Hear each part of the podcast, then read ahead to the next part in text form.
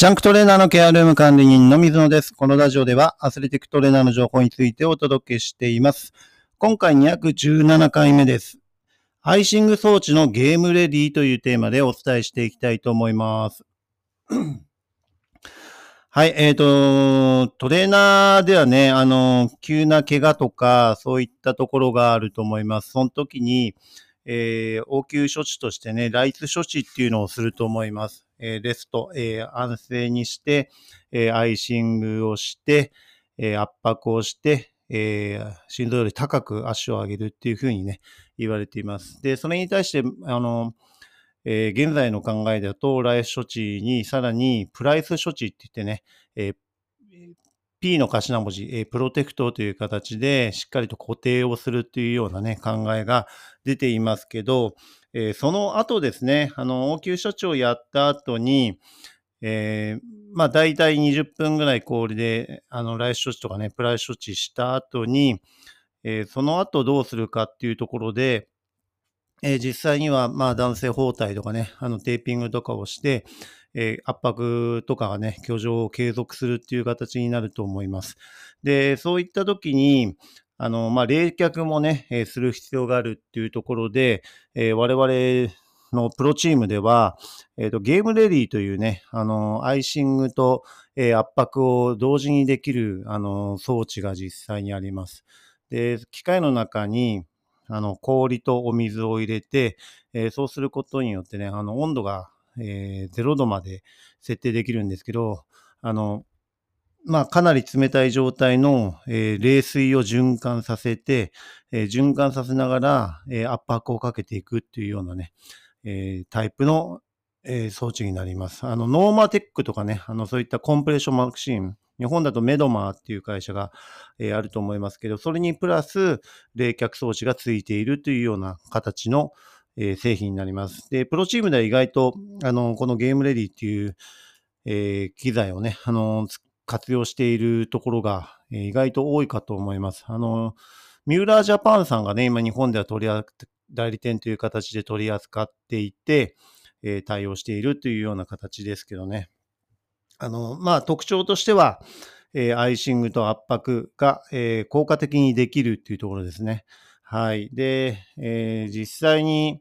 あの、リハビリの時とかもね、いいと思います。手術後とかにも実際に歌手の、えーシチュエーションだとね、あの、大体アイスノンとか、手術した後アイスノンとか、えーまあ、氷のでちょっと冷やしたりっていう程度しかできなかったりするんですけど、あの、このゲームレディがあると、結構そういった医療現場でも、あの、いいのかなというふうに、えー思いますね。で、えーパーツとしていろんな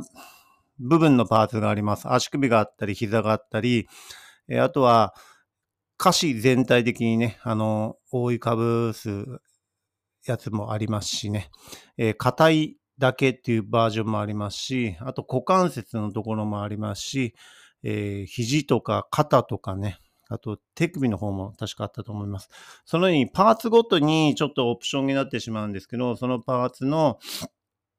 えー冷却装置の部分を購入してっていう形ですね。ですから、えー足首を捻挫した時とかね、あの膝を捻挫した時とかは、えそのパーツの、えーものでね、対応するっていう形で、えー疲労を取ったりね、あのー疲れた時とか、そういった疲労に対しての、よく交代浴とかやりますけどね、あの、そういうような、えー足全体を冷却して疲労回復にはかどるっていう形では、えー足全体的に覆いかぶせるような、えータイプのね、あの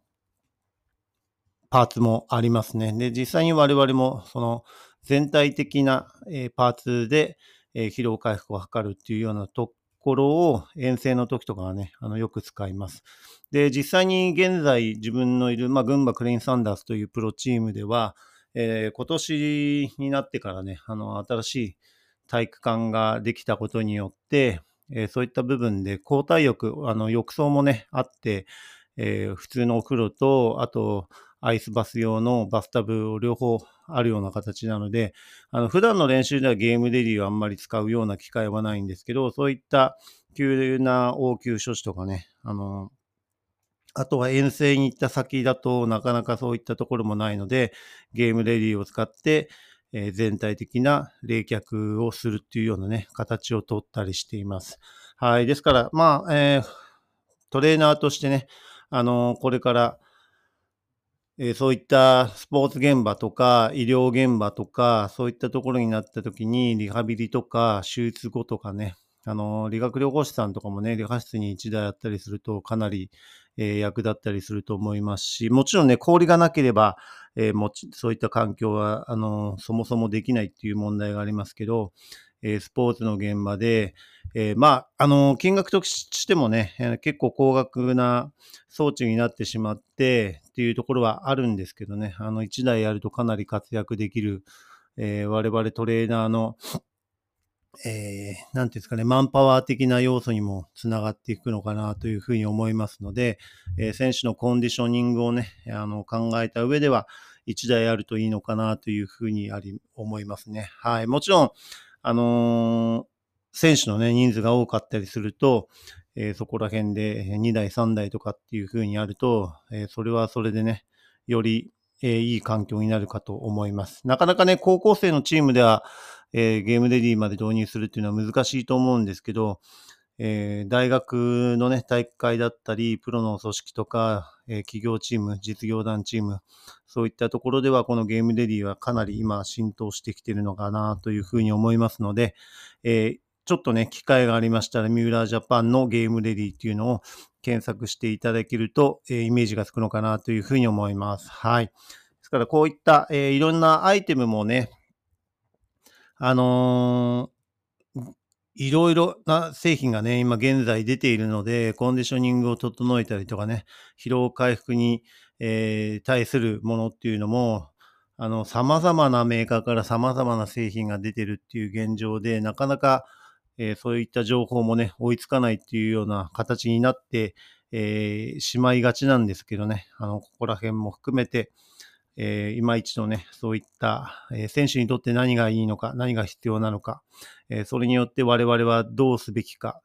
え会社と交渉するとかね、あのそういったところの情報収集をして、え最善の、あの環境によってもまた異なると思うので、その中で最善の選択肢、最善のその予算内でね、え行えることを対応できれば、えー、選手にとってはプラスになりますし、チームにとっては、かつ確率が上がっていくのかなというふうに思いますのでね、そこら辺を参考にしていただければと思います。はい。それではね、次回のテーマとしては、寝るのも仕事のうちというテーマでね、お伝えしていきたいと思います。今回も最後まで聞いていただきありがとうございました。また次回もよろしくお願いします。